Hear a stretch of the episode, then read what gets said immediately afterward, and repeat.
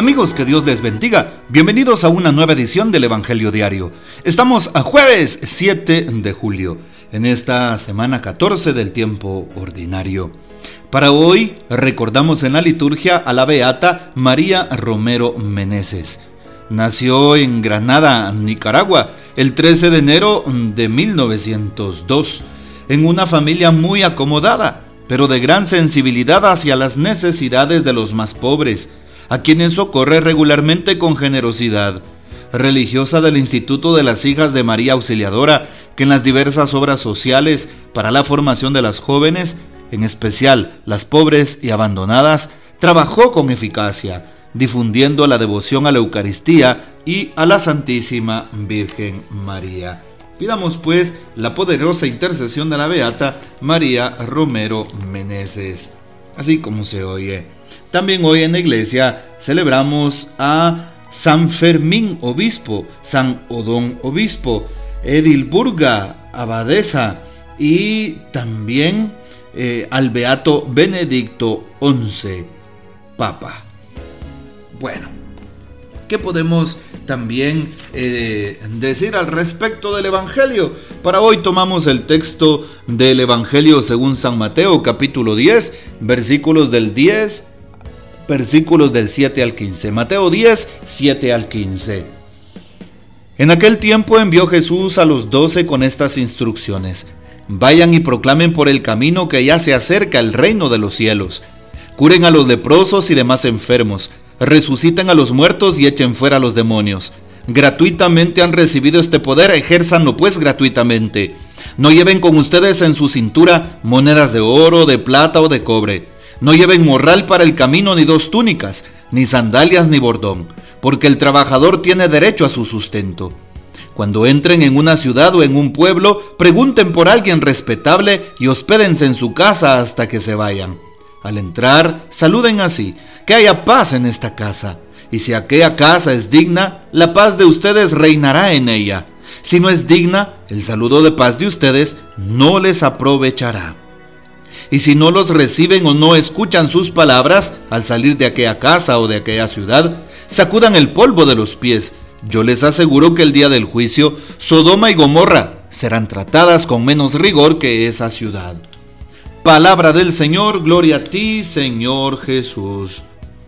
Bien, qué importante saber que el Señor también nos llama Hoy en la primera lectura tomada del libro del profeta Oseas capítulo 11.1 nos dice que cuando Israel era un niño, Dios lo amó y lo sacó de Egipto, llamándolo desde niño. Vean ustedes qué interesante comparación.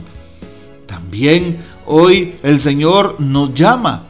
Y como dice el texto de hoy, fue enseñando como enseñó a andar a Efraín Sí, lo llevó en brazos. El Señor nos atrae hacia Él, nos trata con amor, con cariño, suelta nuestras cadenas.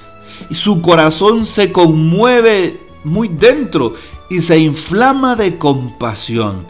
Así es el Señor, lo dice la primera lectura.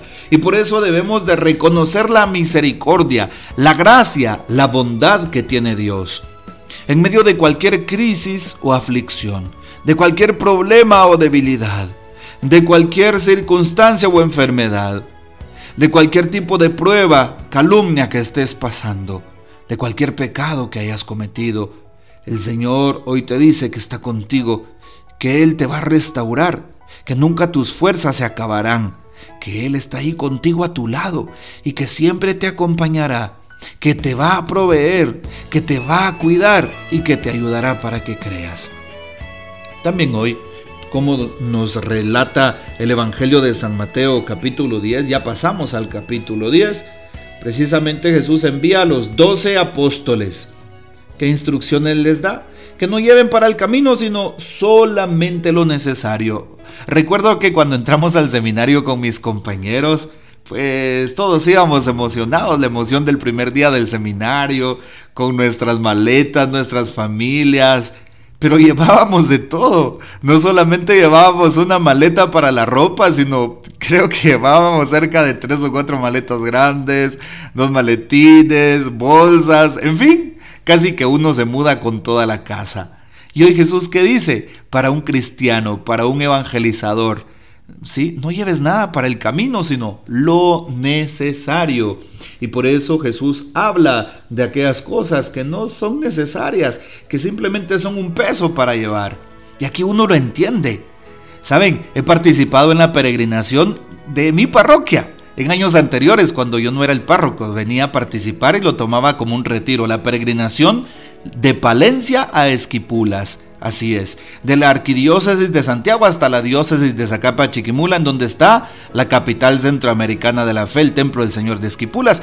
¿Y por qué cuento esto? Pues cuando íbamos en el camino el primer año, pues yo llevaba una mochila grande, la puse en mis hombros, ¿verdad? Tratábamos de llevar unos buenos zapatos que eran un poco pesados y también en la mano otra otra mochilita, un morralito para llevar agua y otras cosas.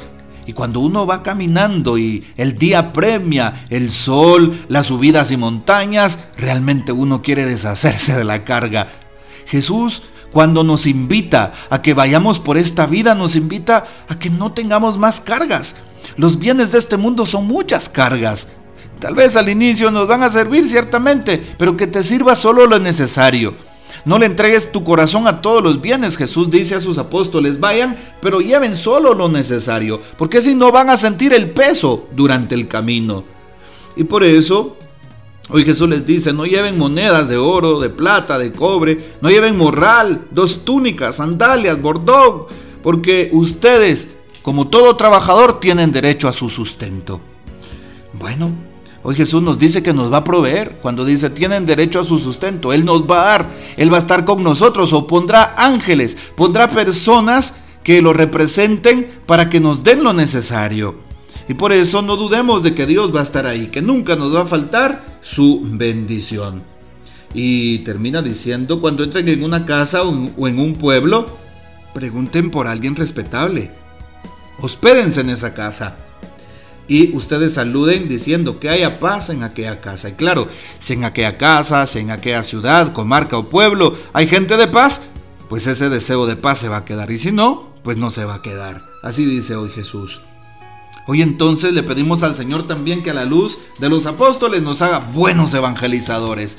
La iglesia por naturaleza es evangelizadora. Y por eso tú y yo debemos de ser misioneros en todo lugar. Ojalá que todas las parroquias tuvieran pequeñas comunidades de evangelización.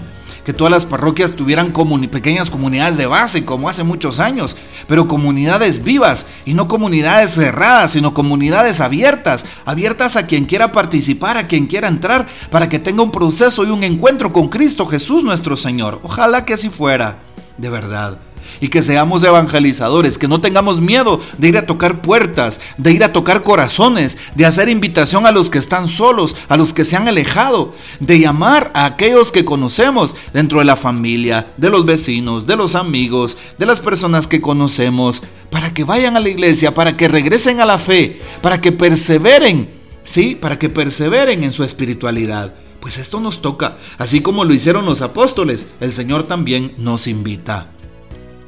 Hoy también el Papa Francisco nos dice, siempre debemos orar al dueño de la mies, que es Dios Padre, para que envíe obreros a trabajar en su campo, que es el mundo. Y cada uno de nosotros lo debe hacer con un corazón abierto, con una actitud misionera. Nuestra oración no debe limitarse solo a nuestras peticiones, a nuestras necesidades. Una oración es verdaderamente cristiana si también tiene una dimensión universal. ¿Sí? Bueno, ahí está. Hoy Jesús entonces nos da la fuerza, ¿sí? Nos da la fuerza de eh, la misión. Él nos ha instituido, él, él, nos ha llamado y Él nos ha enviado, como lo dice el Papa Francisco. Hoy jueves eucarístico, no te, no te olvides de ir a la hora santa, a tu parroquia, a la adoración, o pasa visitando a Jesús sacramentado, al menos al sagrario. Pide por las vocaciones y por los sacerdotes que lo necesitamos y quiero contarte que desde el día lunes, durante la tarde, en horas de la tarde, hasta el día de mañana, viernes, estaremos de retiro del clero. Una buena parte del clero arquidiocesana, arquidiocesano, estamos de retiro. Así que te invito para que ores por nosotros y tengamos muchos frutos espirituales para seguir acompañando como Dios manda a nuestra comunidad. Que el Señor les bendiga, que María Santísima nos guarde y que gocemos de la fiel custodia de San José. La bendición de Dios Todopoderoso, Padre, Hijo y Espíritu Santo descenda sobre ustedes y permanezca para siempre. Amén. Comparte este audio y hasta mañana.